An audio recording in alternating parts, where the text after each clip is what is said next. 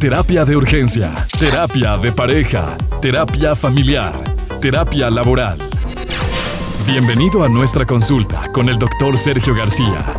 Iniciamos. Esto es terapia de urgencia y estamos hablando de siete errores en la comunicación en la pareja. Hay uno importantísimo, muchachos. Comunicarse a través del WhatsApp. Comunicarse a través del WhatsApp. Mandarse mensajes de cosas importantes. Eso no. No debes discutir por WhatsApp. ¿Por qué? Porque la interpretación que se le da a los mensajes, no es sí, por supuesto. La mayoría de las veces está totalmente distorsionada. Y un hola puede significar hola o hola, hola, hola, hola. O sea, puede significar cualquier cosa. Sí, un sí o un no. Entonces, la persona va a sentir lo que esté dispuesto en ese momento a sentir y probablemente no sea lo que tú estás intentando compartir. ¿Cuál es la recomendación? Si tienes algo importante que decir, márcale. No se esté peleando por el WhatsApp porque resulta que se dicen un montón de cosas, ya se mandaron chorrocientos mil mensajes y de repente hacen una llamada y ya, todo lo que habías dicho ya no vale porque nomás sentiste su voz y, ay, hola mi amor, perdóname por todo lo que... Pero tú ya estabas enojada o tú ya estabas enojado. Entonces, por lo que más quieran, no se anden comunicando por WhatsApp. Eh, a ver, no se anden compartiendo comunicación importante de alguna emoción a través del WhatsApp. No que no se comuniquen por WhatsApp. Claro que es importantísimo mandarse un mensaje para una cosa que, oye, por favor pasa a apagar la luz. Está bien, pero no no estar diciendo, oye, es que tu hermana me dijo, y cuántas veces te he dicho, y te pido por favor que, no, no, no, no, márcale, márcale. Si es algo importante, márcale por favor. Siguiente, ceder constantemente y no decir claramente lo que quieres o piensas por temor a iniciar un conflicto. Eso de quedarte callado con las molestias, permitiendo que éstas vayan creciendo y se vayan acumulando, es un error de la comunicación. Entonces, no es tan importante, no es pertinente que siempre hagas ese ejercicio de quedarte callado. Doctor, pero es que cada vez que yo hablo me suelto llorando. Entonces tienes un problema de emociones. Ese, a, ese, a esa dificultad o a esa virtud de compartir las emociones en el momento adecuado se le, se le llama, por una parte, empatía y por otra parte, asertividad. La empatía es ponerse en el lugar del otro. Y la... Em, eh, ¿Cuál era la otra que les dije? Asertividad. Asertividad implica decir las cosas en el momento en el que se deben decir, a la persona que se debe decir, de la forma en la que se deben de decir. Entonces, ser asertivo implica, sin temor, aprender a decir sí y no para poder dejar en claro y para poder tener una comunicación realmente plena que sea equilibrada. Así que vayamos desarrollándolo. ¿Cómo se le hace? Pídele a tu, a tu pareja o pídele a la persona con la que te estás comunicando que te escuche.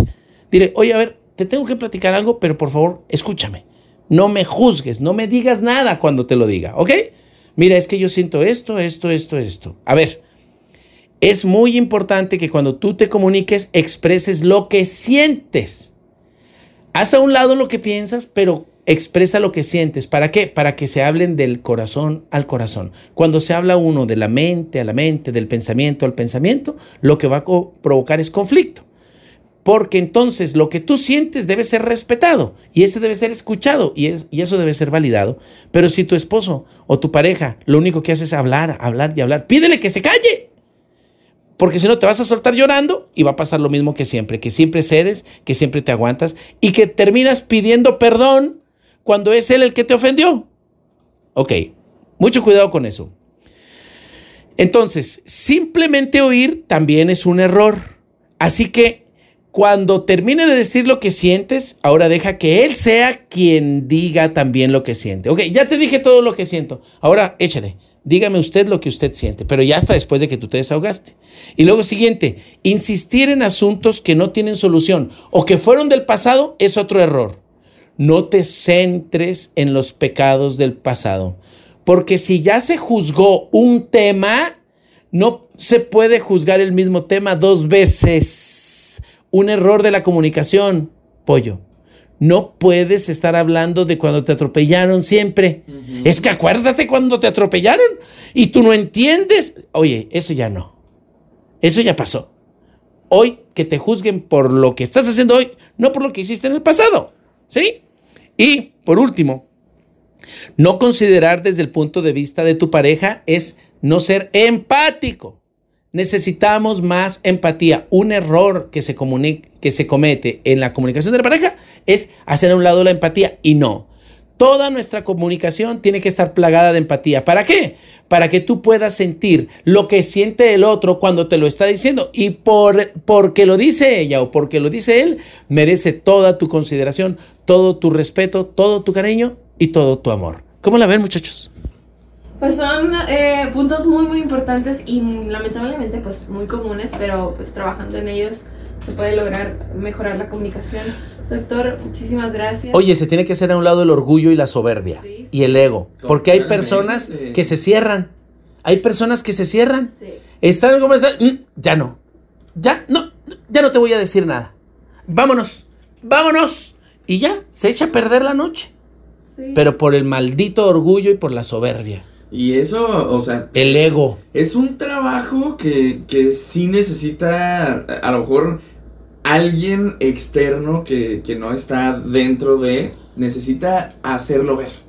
Sí, necesita otra mirada, otros lentes y para eso está terapia de urgencia, muchachos. Los esperamos en la Clínica Chihuahua, consultorio 402. En, en, en, internet, en Facebook, están todos nuestros datos. Comuníquense con nosotros, estaremos muy atentos de compartir con ustedes lo que sea necesario. Comparte tus comentarios en nuestras redes sociales. Terapia de urgencia o en Facebook e Instagram. Terapia de urgencia